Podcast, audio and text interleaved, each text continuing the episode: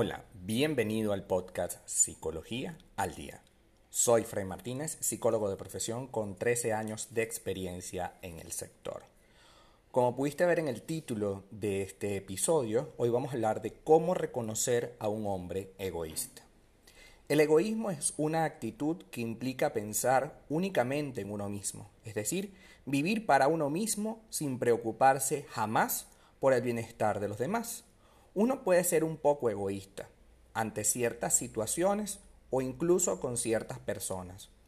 O puede ser egoísta ante muchas situaciones e incluso ante muchas personas. Pero el problema es hasta qué grado lo somos y que podemos hacer muchísimo daño al ser egoístas con las personas que nos aman, que nos quieren.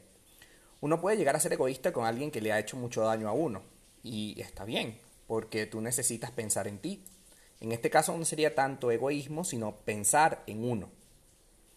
Sin embargo, el egoísmo en sí mismo es un problema, porque al pensar únicamente en el beneficio personal, dejamos de lado las relaciones, cualesquiera que sea. Si tú solo piensas en tus intereses y no te das un minuto a pensar en los intereses de los demás, pues no logras una conciliación, no logras negociar y te conviertes en alguien al cual no se le puede dar mucha confianza. Pero en esencia, si tenemos frente a nosotros a un hombre egoísta, ¿cómo lo podemos reconocer? Primero, se pretenden beneficiar de todas las situaciones, a pesar de que esa actitud es bastante común en la mayoría de las personas, ya que de alguna manera solemos velar por nuestros intereses, en las personas egoístas es bastante más marcado, es muy diferenciado y se repite en muchas ocasiones y con mayor grado de intensidad. Con esto es importante referirnos, por ejemplo, a aprovecharse de la confianza que se tiene, que tú le das a esa persona, para pedir algún tipo de favor o dejar que le inviten todo el tiempo o ofenderse constantemente.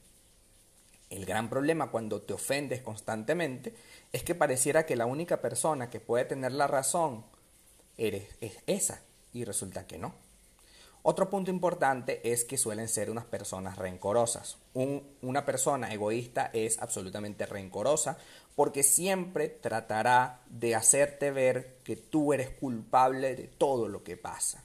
Ya vienes tú con tu cantaleta, no deberías estar pensando eso, estás equivocada, yo te lo he dicho siempre que deberías hacer tal cosa.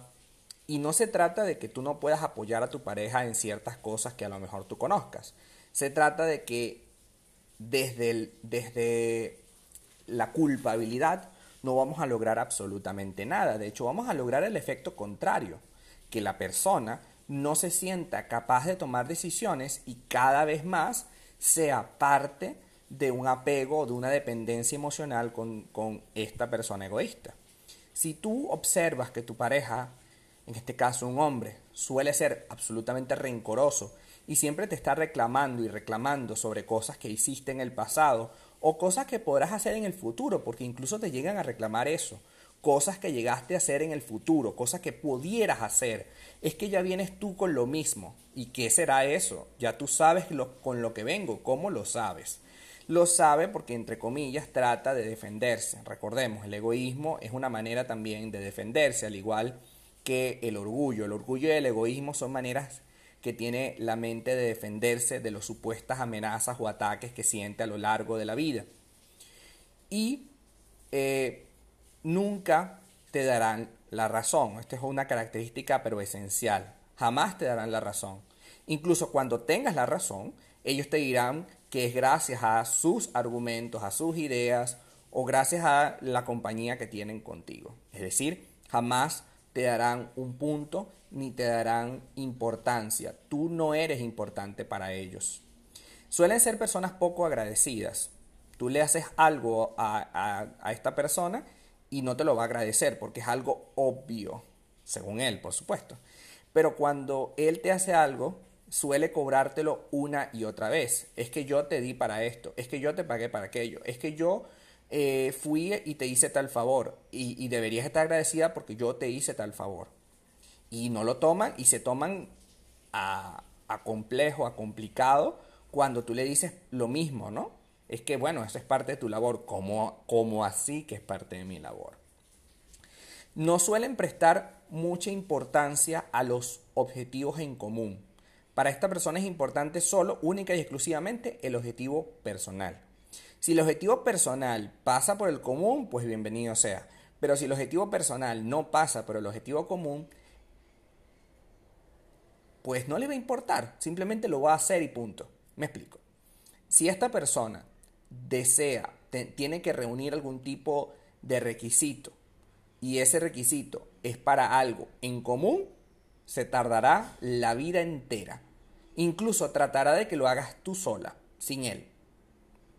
Sin embargo, cuando sea algo que le convenga a él, única y exclusivamente le convenga a él, hará todo lo posible para levantarse temprano, hacer todas las diligencias que pueda, lo vas a ver muy motivado. Esa motivación que ya no tiene contigo, que no tiene con el proyecto pareja, es una clave que nos da cuenta de qué realmente es lo que tenemos al frente. Finalmente, ¿cómo puedo tratar con alguien egoísta, con un hombre egoísta? Eh, pues es algo sumamente complejo de revisar, puesto que lo primero que yo le sugiero a mis pacientes cuando tienen una pareja absolutamente egoísta es que se separen, es que le den un espacio, puesto que nuestra presencia en su vida de alguna manera le está diciendo siga así porque va bien.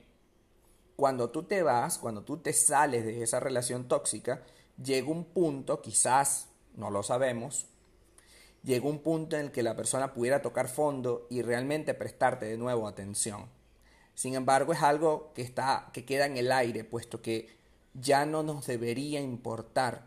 Lo importante acá es salvar la poca autoestima que aún tenemos, la poca capacidad que aún tenemos de tomar una decisión y entender que una persona egoísta que se cree el centro del universo es alguien absolutamente tóxico con el que no se puede compartir más de dos palabras, puesto que va a llegar un momento en el que te va a atrapar en su red en donde todo va a depender de él y en donde todo va a girar en torno a su beneficio y no al tuyo.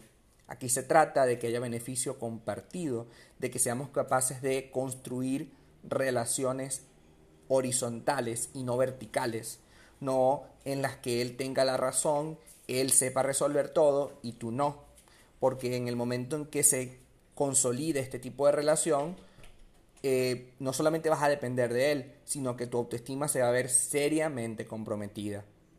Sepárate a tiempo, apártate a tiempo antes que sea demasiado tarde.